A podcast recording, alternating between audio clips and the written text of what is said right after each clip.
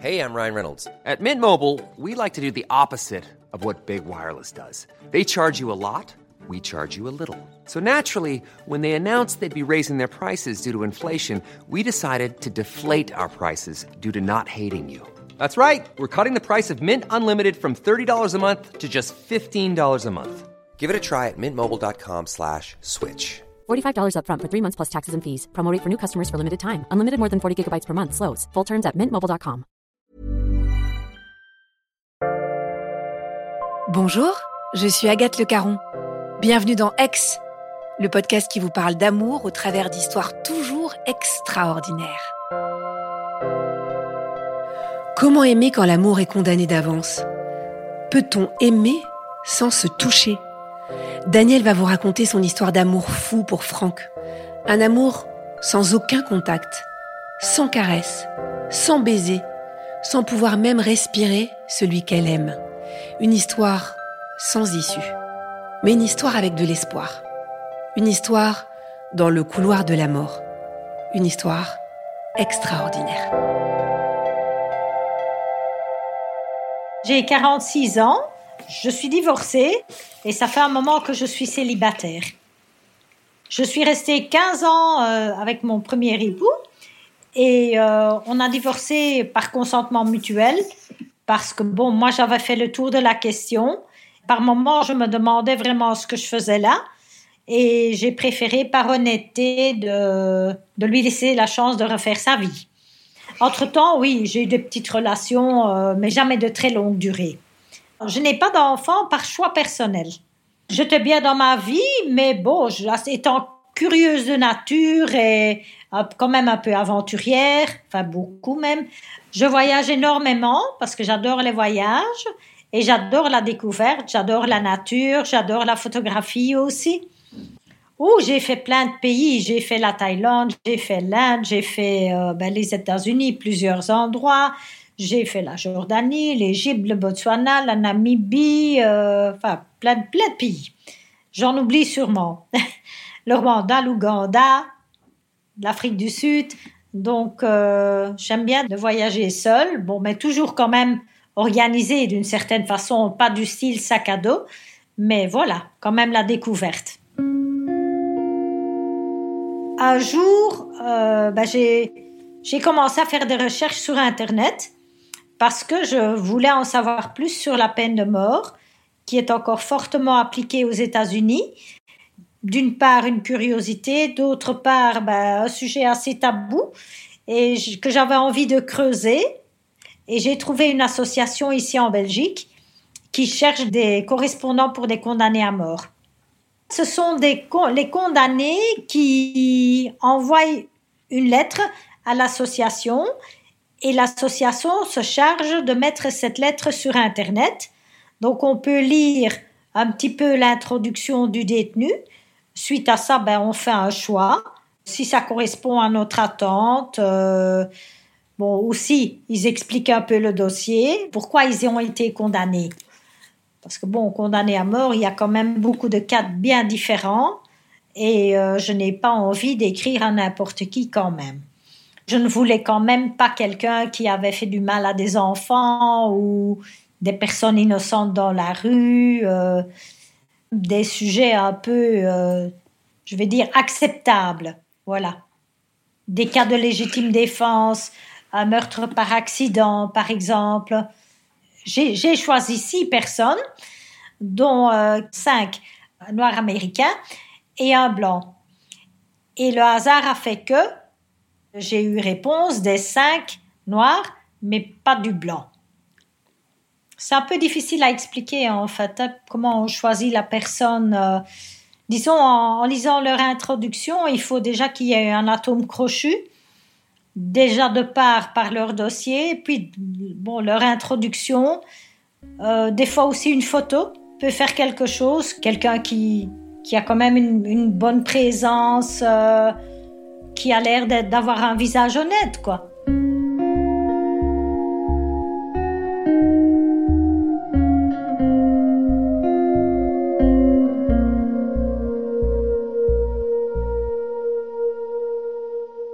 J'écris donc la première lettre. C'était un peu, je vais dire, une lettre type que j'ai envoyée aux cinq personnes avec une photo, parce que j'estime que c'est quand même bien agréable d'avoir euh, une photo avec un nom, plutôt que d'écrire à une personne complètement inconnue. Et euh, donc j'ai écrit, voilà, je m'appelle Daniel, euh, j'ai 46 ans, je suis célibataire, j'aime la nature, j'aime les voyages, j'habite en Belgique, presque un petit CV. Et puis j'ai, j'envoie. Deux semaines après, je reçois donc les lettres dans ma boîte aux lettres. Et là, c'est quand même bah, une part de curiosité, d'excitation, d'ouvrir les premières lettres ces cinq détenus me répondent. Ils sont tous au Texas, au couloir de la mort, qui est situé à Livingston, et Livingston est à environ à une heure de Houston. Disons qu'ils sont tous favorables à m'accepter en tant que correspondante. Donc là, ils s'introduisent un petit peu auprès de moi. Ils m'expliquent aussi un petit peu ce qu'est leur vie. Certains m'expliquent leur dossier, d'autres sont un peu plus réservés c'est bon, tâte un petit peu le terrain des deux côtés. Voilà, et puis petit à petit, au fil des lettres, ben, il y a une, une amitié, une certaine confiance qui s'installe. Mais c'est vrai qu'avec un détenu, j'ai quand même une relation qui, qui est un peu plus profonde, euh, où j'ai, j'ai un peu plus de sentiments, je vais dire, euh, qui commencent à grandir au fil du temps. Je sens que cette personne est très honnête parce que dès l'entrée, il m'a proposé d'envoyer son dossier, chose que j'ai acceptée. Donc il me, dit, euh, ok, tu veux correspondre avec moi, mais moi je veux que tu saches qui je suis, pourquoi je suis condamnée, et il m'envoie son dossier. Je n'ai pas épluché le dossier de gauche à droite et de long en large, parce que bon, c'est quand même des dossiers très complexes, surtout que la justice aux États-Unis est très très compliquée. Mais euh, je trouve que là, c'est déjà une ouverture d'esprit qui m'intéressait parce que, bon, moi, je suis une battante, euh, j'ai un caractère assez fort.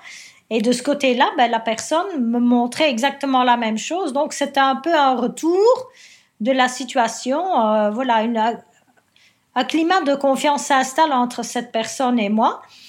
Et petit à petit, ben, l'amitié va se transformer en autre chose. On se raconte la vie, le travail, surtout de mon côté. Bon, moi, je, lui pose des questions, il répond à mes questions, comment il passe ses journées, s'il a d'autres correspondants. Il m'explique un petit peu ce que, comment est la vie au couloir de la mort. Donc, euh, en m'expliquant que 22 heures par jour, euh, il est enfermé dans une cellule qui fait 2 mètres 30 sur 2 mètres 80, qu'il n'a pas de contact humain, que les visites se font toujours derrière la vitre, qu'on n'a pas le droit de se toucher. Voilà, il m'explique un petit peu sa vie euh, en prison et moi je lui explique ma vie à l'extérieur. Et je partage des choses avec lui et avec les autres détenus aussi, des choses que eux ne peuvent plus vivre. Ah, euh, je parle de mes promenades, j'envoie des photos aussi, puisque j'adore la photo, j'envoie des photos de ma vie, de, la maison, euh, de la nature j'explique les odeurs, euh, voilà, j'explique ma vie, tout simplement.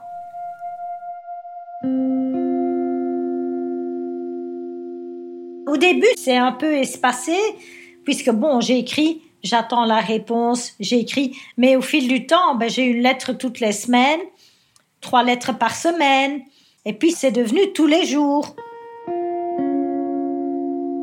Il a exactement le même âge que moi, il s'appelle Franck.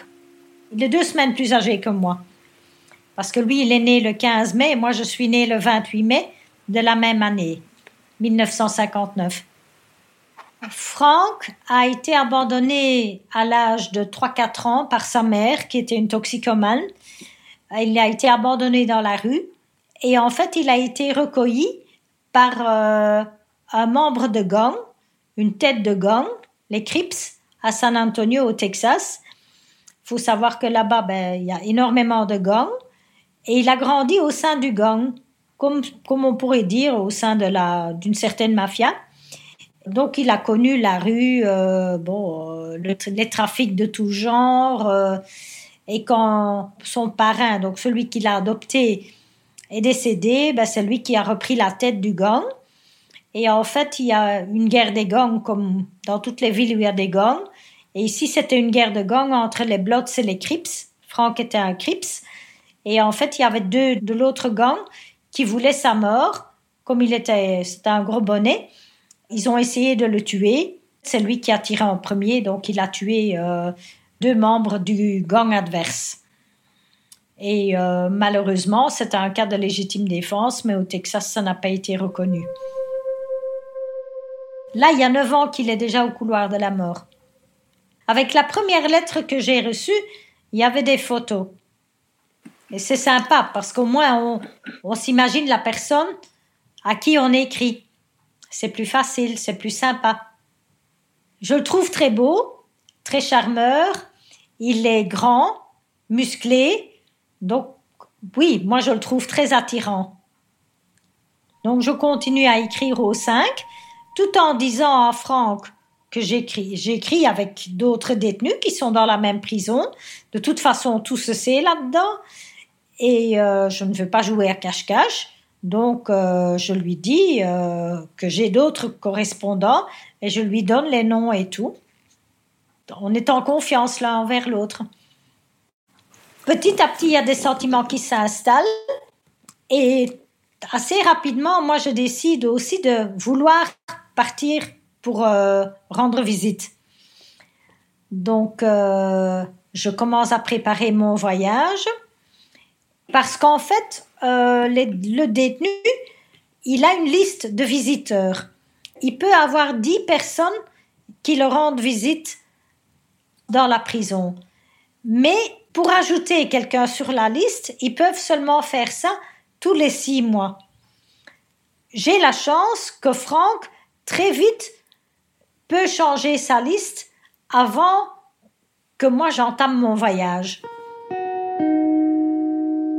Deux semaines avant mon départ pour les États-Unis, euh, le départ qui est prévu en septembre, euh, je reçois une lettre de Franck où il me dit que malgré qu'il n'a jamais eu de relation amoureuse avec une de ses correspondantes, du fait qu'il est en prison, il ne veut pas s'engager là-dedans, mais malgré lui, il est tombé amoureux de moi et il me dit que si moi de mon côté je ne ressens pas la même chose, il me renverra toutes mes lettres, mais il arrêtera de m'écrire parce que ça deviendra trop difficile. Et moi de mon côté, je lui jusque-là, je ne lui ai jamais avoué mes sentiments parce que je ne voulais pas le faire fuir sachant qu'il n'était pas à la recherche d'eux. Moi, je n'étais pas à la recherche d'eux non plus. Ça s'est fait tout simplement. Donc, euh, je réponds à cette lettre en disant que j'éprouve exactement la même chose pour lui. Mais il y a eu des circonstances par lesquelles il n'a pas reçu la lettre.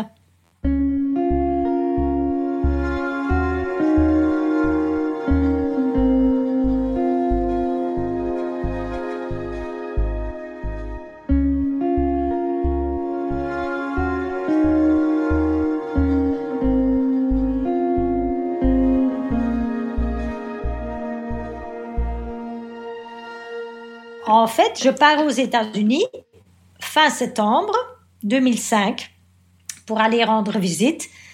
Et à ce moment-là, j'ai le dernier vol qui quitte Amsterdam pour Houston parce qu'il y a un gros ouragan qui plane sur tout le Texas et une partie de la Louisiane. Je reste bloqué trois jours à Houston parce que les gens évacuent. Je reste trois jours et puis seulement, je me dirige vers Livingston et vis à une station de radio locale pour les détenus. Ils ont tous l'habitude d'écouter cette, euh, émission. J'ai la possibilité d'envoyer un message en antenne pour dire que je suis bien arrivée à Houston, mais que vu la situation avec l'ouragan, que je ne peux me rendre à Livingston il y a des coupures d'électricité, les gens évacuent parce qu'il y a beaucoup, beaucoup de dommages. J'ai réservé dans un, genre de chambre d'hôte, mais la chambre d'hôte est fermée parce qu'il y a un arbre qui est tombé sur le toit. Donc je cherche un autre endroit, mais du fait que les gens évacuent, tous les hôtels, les motels sont remplis et j'ai la chance de trouver une dernière chambre dans un petit motel à Livingston. Jusque-là, je ne sais toujours pas s'il a reçu ma lettre ou pas. Donc ça reste le mystère jusqu'au jour de ma visite. Donc le jour de ma visite, je me rends à la prison, je rencontre une Anglaise qui est là pour visiter aussi, qui m'explique un petit peu la procédure pour entrer dans la prison. C'est quand même un peu impressionnant de rentrer dans une prison à haute sécurité aux États-Unis. Ce sont quand même des bâtiments où il y a beaucoup de sécurité. Déjà, quand on arrive avec la voiture, il faut sortir de la voiture, il faut ouvrir le coffre, il faut ouvrir le capot. On regarde aussi, vous n'avez rien dans le véhicule, puis on va stationner, puis on se rend à l'entrée. Là, euh, il faut enlever les chaussures, il faut enlever les manteaux, un petit peu comme à l'aéroport. Et puis on passe par le détecteur, on donne son passeport, et alors on reçoit un document prouvant que vous avez bien réservé une visite avec tel tel détenu. Et puis euh, vous pouvez rentrer avec une pochette en plastique avec 20 dollars en monnaie, pas de billets c'est tout ce qu'on peut prendre avec et un mouchoir en papier. C'est les seuls objets qu'on peut prendre à l'intérieur de la prison. Évidemment, la tenue vestimentaire est assez stricte aussi, c'est-à-dire on ne peut pas avoir les épaules dénudées, pas de grands décolletés, pas des jupes qui sont plus courtes que deux doigts au-dessus du genou. C'est une prison d'hommes, donc on doit quand même rester assez euh, discrète. Euh, je m'habille quand même toujours très féminine, des chaussures à talons, robe, jupe. J'essaie d'être coquette, de m'apprêter euh, sans trop de maquillage parce que je suis quelqu'un d'assez naturel, mais euh, quand même coquette et féminine. Oui, parce que je trouve que c'est très important d'être présentable, d'être jolie. Il y a quand même un petit peu l'angoisse de rentrer dans cette prison qui est immense. Euh, il y a la curiosité, il y a l'excitation du moment. C'est un mélange de, plein de sentiments en fait. Je rentre dans la salle de visite, je donne mon papier à la gardienne qui alors appelle l'escorte, le team d'escorte. Donc ce sont deux gardiens qui se rendent chaque fois en cellule pour aller chercher le détenu qui attend une visite. Donc j'attends patiemment sur ma chaise. Et puis euh, une demi-heure après, je vois Franck arriver, je l'ai tout de suite reconnu. Puis on fait rentrer Franck dans. C'est comme une cabine de téléphone en fait. Donc euh, lui, on le, fait rentrer par, euh, par derrière, menotté. Puis une fois qu'il est dans la petite cabine, il doit passer les mains dans un trou dans la porte pour enlever les menottes. Et puis il prend le téléphone parce qu'on communique par téléphone du fait qu'il y a une vitre. Moi, je prends aussi mon téléphone et là, moi, je lui dis Bonjour mon amour, comment vas-tu? Je vois le regard très surpris sur son visage et à ce moment-là, je lui pose la question. Je dis Mais as-tu reçu ma lettre? Ben, Non, il me fait Suite à l'ouragan, etc. Service postal, il n'y en a pas depuis deux semaines. Je n'ai pas reçu ta lettre. Mais il avait un sourire jusqu'aux deux oreilles parce qu'il avait eu sa réponse, ma réponse à sa lettre, mais de vive voix, ce qui est encore beaucoup mieux, et du coup la glace était rompue. Ce jour-là, nous avons quatre heures de visite. Et le lendemain, nous avons encore quatre heures de visite parce que chaque détenu a droit à une visite spéciale pour des personnes qui sont éloignées, donc à plus de 250 kilomètres moi, venant de la Belgique, c'était beaucoup plus loin encore. Donc, quatre heures au début, on parle beaucoup, euh, on parle de nos sentiments, on parle, euh, on, fait un échange.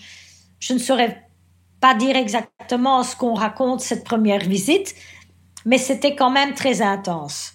J'ai les petits papillons dans le ventre comme une gamine de 15 ans.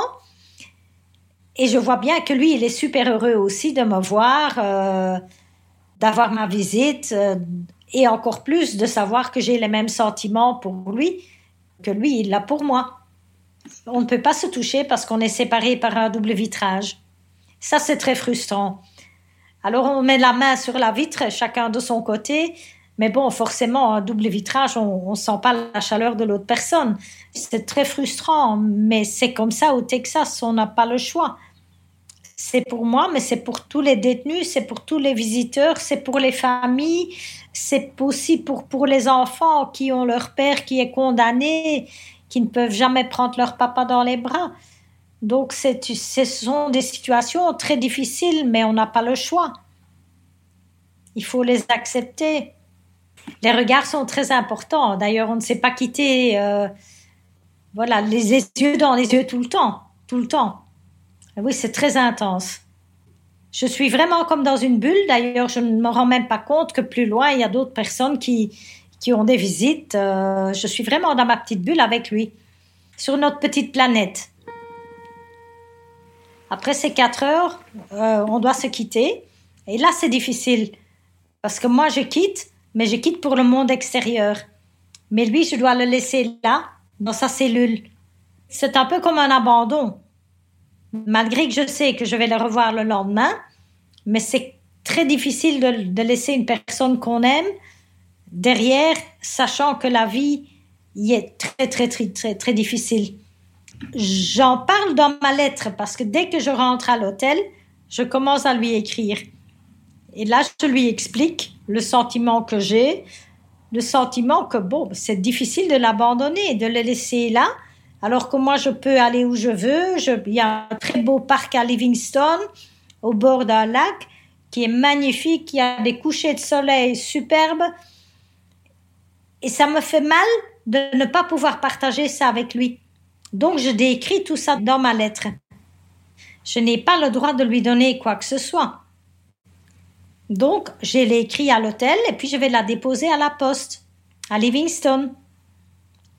Parce que si on va la poster à la poste, lui, il l'a déjà le lendemain. Parce que c'est le même village. Donc, euh, le courrier est très vite distribué.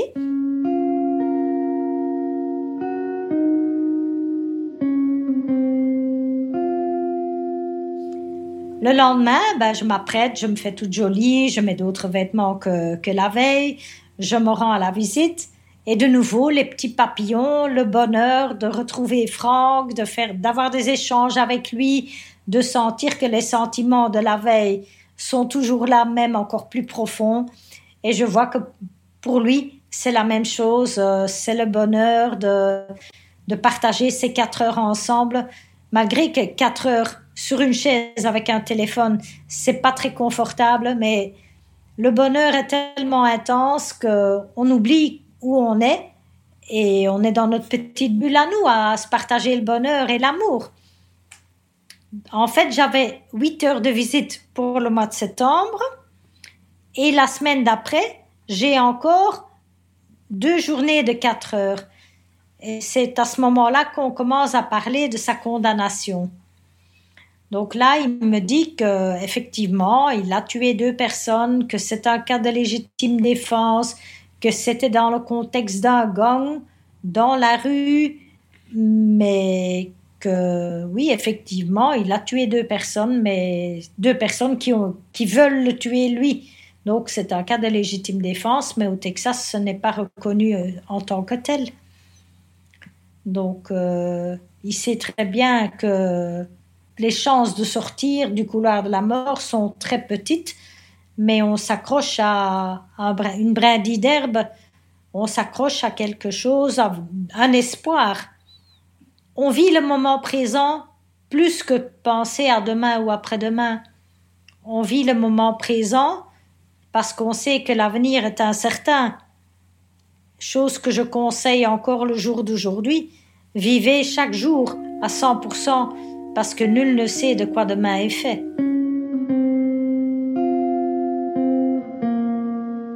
En tout, je suis restée trois semaines au Texas. Quand la dernière visite est arrivée, là, c'était encore beaucoup plus difficile parce que non seulement en quittant ce jour-là, je retrouve l'extérieur, mais je sais aussi que le lendemain, je reprends un avion pour revenir en Belgique et que je le laisse lui à autant de milliers de kilomètres derrière moi, dans sa cellule en béton. À ce moment-là, je suis sa petite amie. Donc là, c'est encore beaucoup, beaucoup plus difficile. Et je n'ai qu'une hâte, c'est de retourner au Texas. Et je lui promets de revenir au plus vite fin novembre. Mais je pars avec la boule au ventre, bien sûr. Et quand l'avion décolle, je pleure. Ben là, il y a de nouveau les échanges euh, de lettres qui se fait. Euh, il y a donc six semaines à peu près entre euh, mon départ et mon retour au Texas. Et là, à ce moment-là, à partir de ce moment-là, on s'écrit tous les jours, lui aussi bien que moi. Donc, il y a du courrier qui arrive, pour ainsi dire, tous les jours. Tout commence à se mettre en place. Et les sentiments commencent à, s'approfondir de plus en plus. Au début, c'est un peu difficile parce qu'il faut se dire aussi que toutes les lettres qu'on envoie à un détenu, tout le courrier est vérifié et lu par les préposés au courrier. Donc on se met un peu à nu devant des gens qui ne vous connaissent pas. Moi, je fais, je fais l'amour sur papier, Franck fait l'amour sur papier, mais d'une façon très, très belle, très romantique, euh, pas de vulgarité, euh, c'est des caresses, beaucoup de tendresse, on s'échange nos désirs, euh, voilà, les rêves. Il y a une grande sensibilité et je dis c'est très tendre, tout en douceur euh, et, je me nourris de ça. Et lui il se nourrit de ça. De toute façon, on n'a pas le choix. J'en parle autour de moi, mais je suis quand même une personne, je m'en fous de ce que les gens peuvent penser.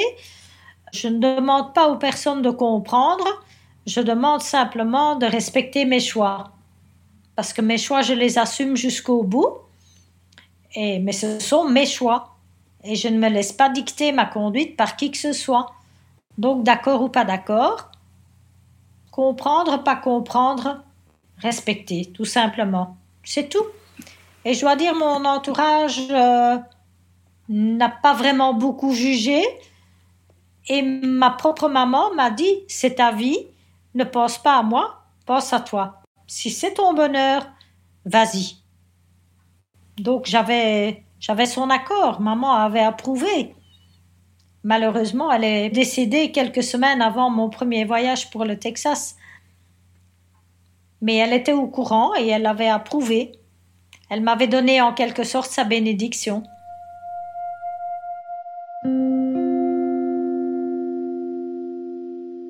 Oui, en fait, à ce moment-là, on vit d'une visite à l'autre d'un voyage à l'autre. On est à peine dans l'avion qu'on pense déjà au prochain. Parce qu'on ne vit plus que pour ça. On ne vit plus que pour les moments qu'on peut partager ensemble. Oui, il y a forcément les lettres, mais une lettre ne remplacera jamais une visite. On peut lire quelque chose, mais être face à la personne qu'on aime, les yeux dans les yeux, ça reste quand même beaucoup plus profond. Et puis Franck, malgré tout, c'est un grand romantique. Il m'écrit des poèmes. Donc c'est quelque part le, romantisme que je n'ai jamais connu dans mes relations avant, Franck. Je repars fin novembre pour une semaine de visite et puis j'ai mes visites de décembre et puis ben, je reviens en Belgique encore et puis la fois d'après, ça sera en février. Et là, en fait, le 14 février, on décide de se fiancer. Et moi, comme petit cadeau, j'ai fait tatouer les deux lettres DF entrelacées sur ma cheville gauche. C'est comme un petit tribal, mais en fait, ce sont les deux premières lettres de nos prénoms entrelacées. Et lui, il a fait la même chose aussi. Il a, il a le même tatouage que moi parce que je lui ai envoyé le projet et lui, il a réussi à le faire en prison, malgré que c'est interdit. Mais en prison, il y, a, beaucoup de choses qui se passent qui ne sont pas autorisées, mais qui se font quand même, comme dans toutes les prisons du monde d'ailleurs. On avait parlé des fiançailles euh, et à ce moment-là, on a parlé du mariage, effectivement, oui. Parce que comme je, dis, moi je suis quelqu'un qui va au bout des choses, donc euh, moi je dis déjà bon, euh, j'aime Franck, Franck même, donc on va au bout des choses et je veux être là pour lui, pour le meilleur et pour le pire. C'est quand même la Saint-Valentin, le jour des amoureux. Donc c'était malgré tout, malgré que le contexte est difficile, on se, fait des belles promesses ce jour-là, tout en sachant que le pire peut arriver mais toujours en gardant dans le coin de notre tête un petit, une petite lueur d'espoir.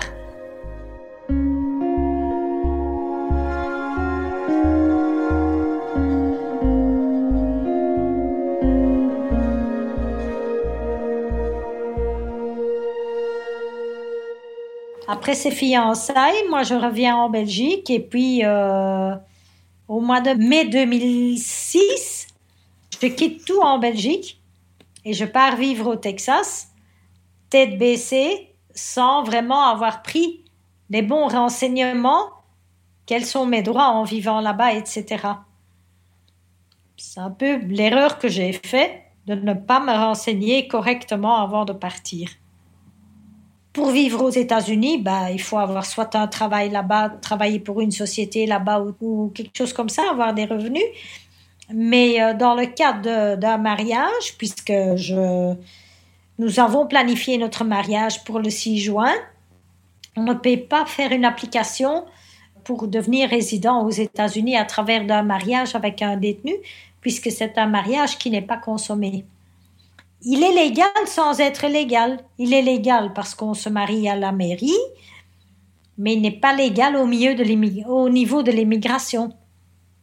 Je ne peux pas faire ma demande de carte verte à travers ce mariage-là. Mais ça, à ce moment-là, je ne le sais pas encore. J'habite d'abord quelques semaines chez une, euh, une dame qui correspond aussi avec euh, un détenu, qui d'ailleurs va se marier aussi. Et puis, ben, la cohabitation ne se passe pas très bien, donc euh, un mois après, je décide de louer mon propre endroit. Et euh, là, je, loue une petite maison euh, au milieu d'un beau quartier tout vert où il y avait les biches qui se promenaient la nuit, euh, un endroit magnifique, à 10 minutes en voiture de, de la prison. Mais un endroit très paisible.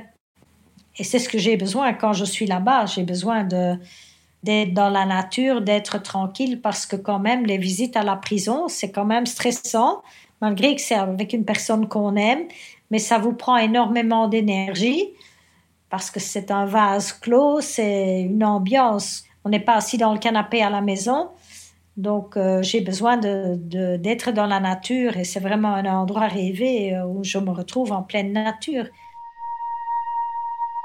J'arrive le 26 mai au Texas et le mariage est prévu pour le 6 juin.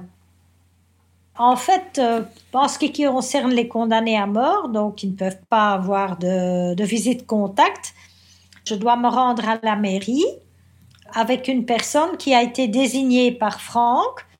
Franck lui donne le pouvoir de remplir les documents au moment du mariage. Donc le préposé de la mairie me marie avec cette personne désignée par Franck. Cette personne me met la bague au doigt et puis après, je me rends à la, prison en robe de mariée, qui était de couleur corail, parce que le blanc étant interdit, puisque les détenus sont en blanc. Et euh, je vais passer mes quatre heures de visite avec Franck le jour de notre mariage.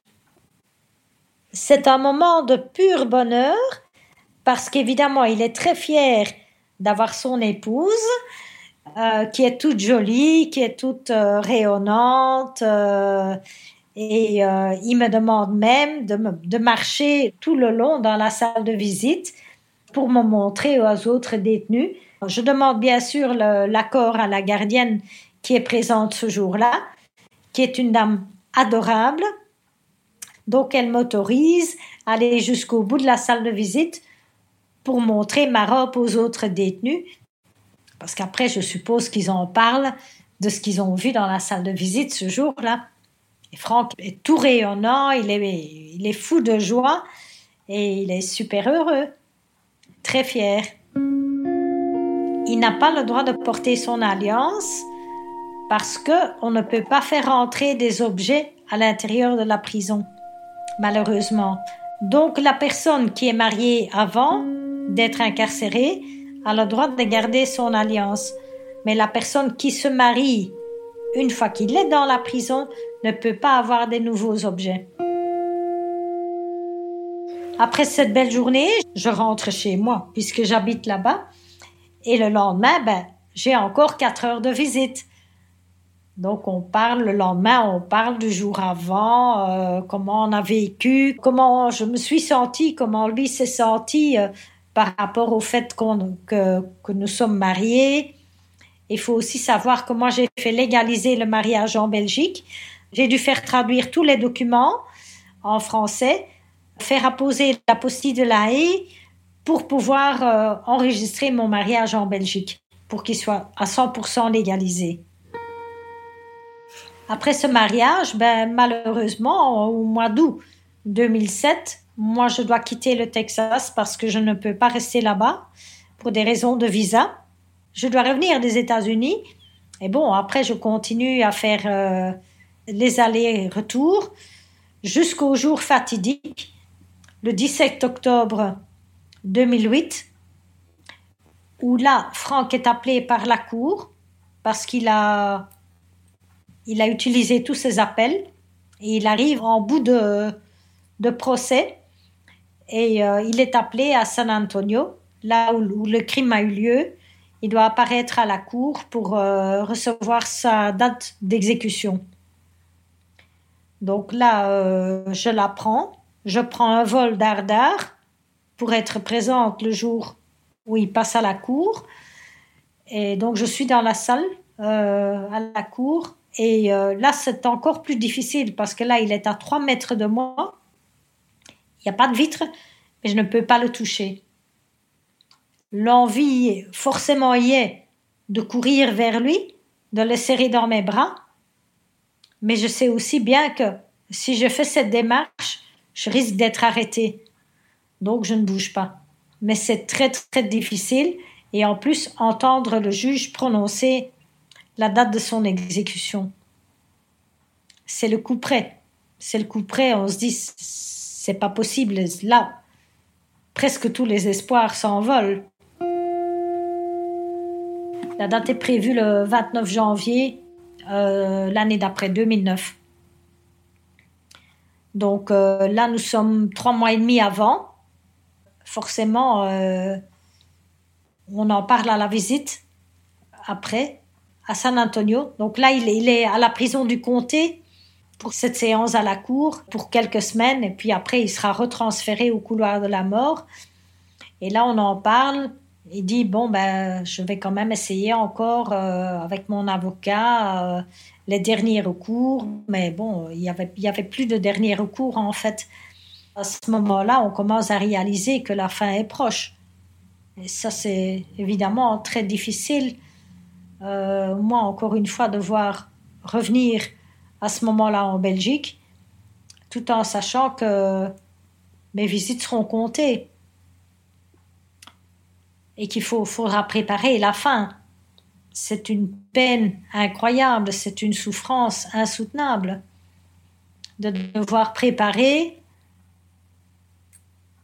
l'enterrement de quelqu'un en ayant la personne en plein pouvoir, en bonne santé devant soi.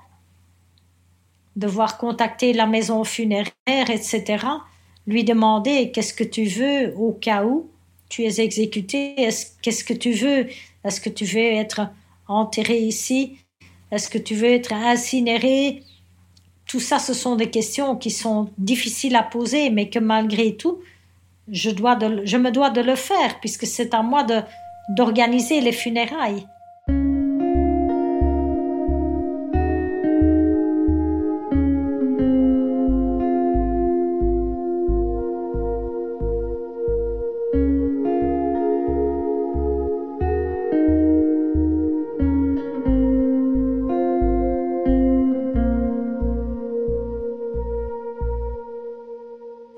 Le 5-6 janvier, je m'envole pour le Texas pour euh, rester un mois là-bas.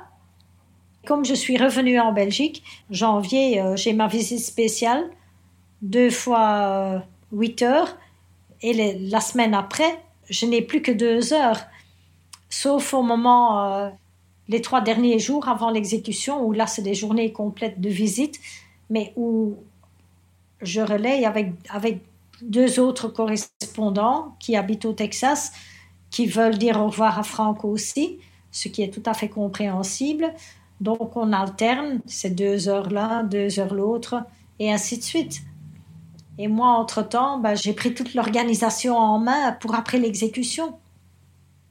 Donc euh, ça, c'est des moments très difficiles parce que je dois aller au funérarium, je dois aller euh, organiser tout cela.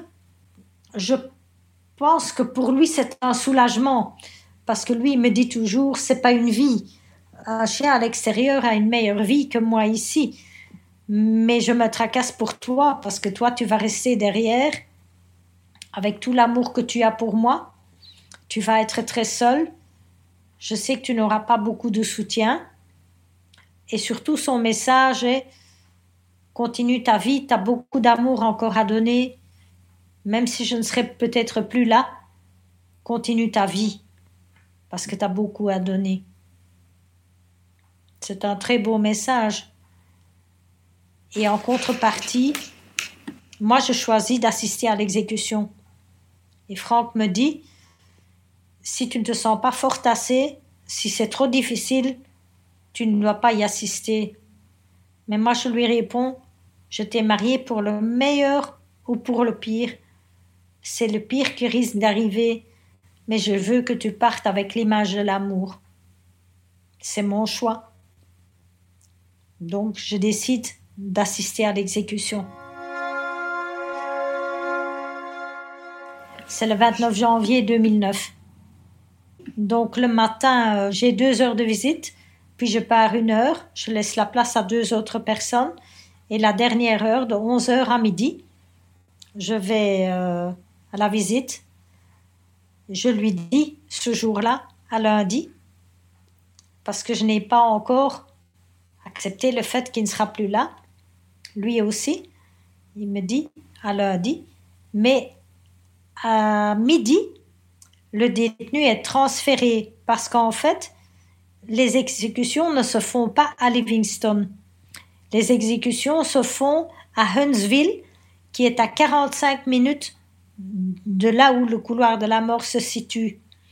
Donc à midi, on transfère le détenu qui sera exécuté le soir à 18h avec un minivan du couloir de la mort à l'autre prison qui s'appelle The Walls Unit et qui se trouve à Huntsville. Et là, il passera l'après-midi, il aura son dernier repas, il peut téléphoner à la on appelle ça la family house. C'est une maison où la famille peut se retrouver, les amis peuvent se retrouver de la personne qui sera exécutée le soir. Donc Franck me téléphone trois, quatre fois cet après-midi-là en disant oui, euh, ça va aller, je ne vais pas être exécuté. Donc on y croit encore. On essaie d'y croire jusqu'au bout.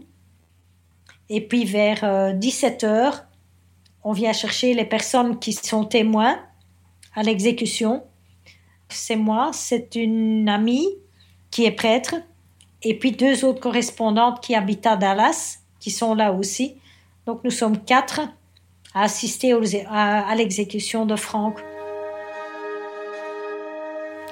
Ben, les derniers échanges à ce moment-là, une fois qu'on rentre pour être témoin, on se voit, mais on ne peut plus se parler.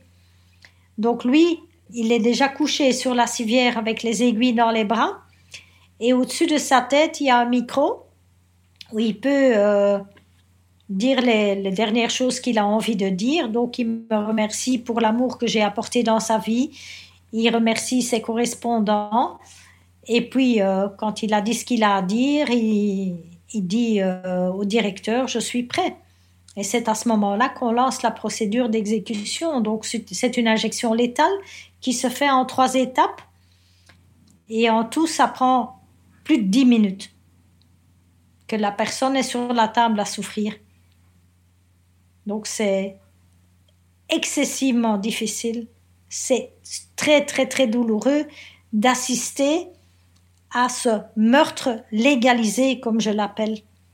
C'est super douloureux. Et franchement, si à ce moment-là, j'aurais pu prendre sa place, je n'aurais pas hésité une seule seconde. En fait, donc après l'exécution, on emmène le détenu dans une chapelle parce qu'à ce moment-là, il n'appartient plus à l'État, il n'est plus détenu puisqu'il est décédé. Donc, euh, il est emmené dans une chapelle qui se trouve euh, pas loin de là où il a été exécuté, où là, ben, je peux le toucher. Et là, j'ai un besoin de le toucher, mais un besoin ben, juste géant. Je le prends dans mes bras, je, l'embrasse, je le touche, je, je mets l'alliance à sa main, là, ce besoin est là, je le serre, je le serre tout en pleurant, en pleurant, mais j'ai ce besoin de le toucher parce que pendant toute la période avant, je n'ai jamais pu le toucher. Après, donc, la maison funéraire de Livingstone, ils sont là pour venir chercher le corps. Franck ne se trouve jamais dans un cercueil. Il est sur une civière. On peut un peu comparer avec une ambulance. Moi, je suis assise à côté et je le tiens pendant les, les 45 minutes de trajet jusqu'au retour à la maison funéraire. Je le tiens, je, tiens sa tête, je tiens ses épaules. Euh, j'ai besoin, ce besoin de le toucher tout le temps. Tout le temps. Et alors, euh, les jours suivants, tous les jours, je vais à la maison funéraire pour passer deux, trois heures avec Franck. Donc, chaque fois, on, on l'amène dans un petit salon où je lis. Je, mets des pétales de rose sur lui. Et euh, logiquement, l'incinération doit avoir lieu le samedi.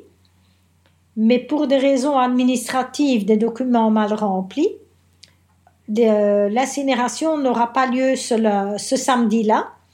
Elle aura lieu seulement le lundi après-midi. Mais moi, j'ai un vol retour vers euh, la Belgique le lundi à midi. Donc, je ne sais pas assister à l'incinération. Et euh, je me suis arrangée avec la maison funéraire pour m'envoyer les cendres par courrier. Donc, euh, encore une fois, j'ai dû laisser Franck derrière moi. Et je reçois l'urne 15 jours après, ici en Belgique. Et l'urne, je l'ai encore le jour d'aujourd'hui. Il est toujours chez moi. Il a, il a été très longtemps sur l'armoire. Mais bon, à un moment donné, la vie continue. Il y a quand même 12 ans là. Donc euh, là maintenant, elle est dans l'armoire. Mais je n'ai pas encore eu le courage. J'ai toujours dit que un jour j'irai disperser les cendres. Mais jusque-là, je n'ai pas encore eu le courage de le faire.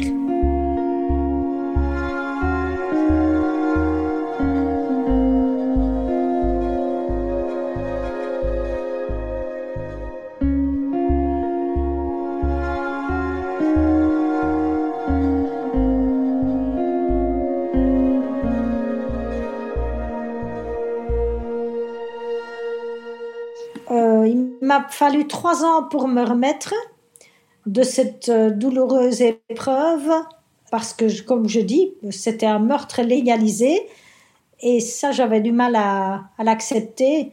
Au bout de trois ans, j'avais toujours autant de peine et alors j'ai décidé d'aller faire un trek en Mauritanie dans le désert avec un petit groupe de personnes où chacun a des problèmes différents. C'est avec euh, deux psychologues ça dure une semaine, donc on fait toute une boucle dans le désert, on marche 10 km tous les jours, chacun avec un travail à faire sur soi. À un moment donné, je, me suis retrouvée en haut d'une dune, en plein milieu du désert, et là j'ai enfin pu lâcher prise. J'ai commencé à hurler hurler, les larmes ont coulé à flot, comme si le robinet était cassé, les larmes coulaient, coulaient, coulaient. Et c'est là que j'ai enfin senti un poids qui, tombait de mes épaules. Je ne vais pas dire que j'ai accepté, encore une fois, ce meurtre légalisé, mais j'ai accepté le fait que Franck n'était plus là et que la vie continuait. on ne peut pas retourner en arrière. Dans la vie, on peut uniquement aller vers l'avant. Donc, euh, et j'ai ensuite fait encore un autre trek un an après, parce que je me suis trouvée très bien dans le désert, ça m'a apaisé beaucoup. Et puis bon, bah, la vie continue.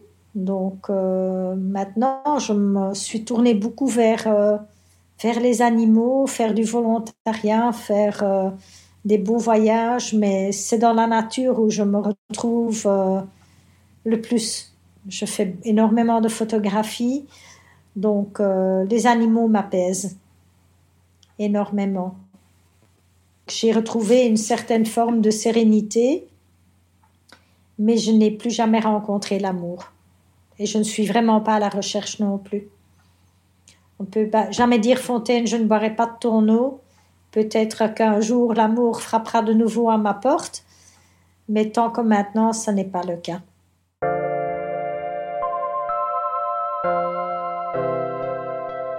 C'est la plus belle histoire d'amour que j'ai vécue dans ma vie. Et là, je vais bientôt avoir 62 ans. Donc, euh, vraiment une très très belle histoire d'amour que j'ai vécue à fond. Malgré qu'il n'y avait pas euh, la sexualité, mais il y avait tant d'amour, il y avait une belle complicité. Oui, une très belle histoire d'amour dont je parle maintenant avec sérénité parce que bon, toute, toute belle histoire d'amour vaut la peine d'être vécue.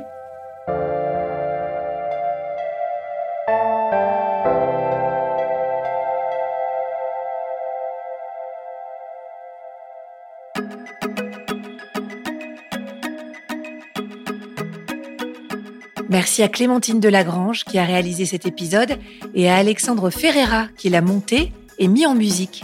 Si vous l'avez aimé, faites-le savoir. Mettez-nous des étoiles et des commentaires. Merci.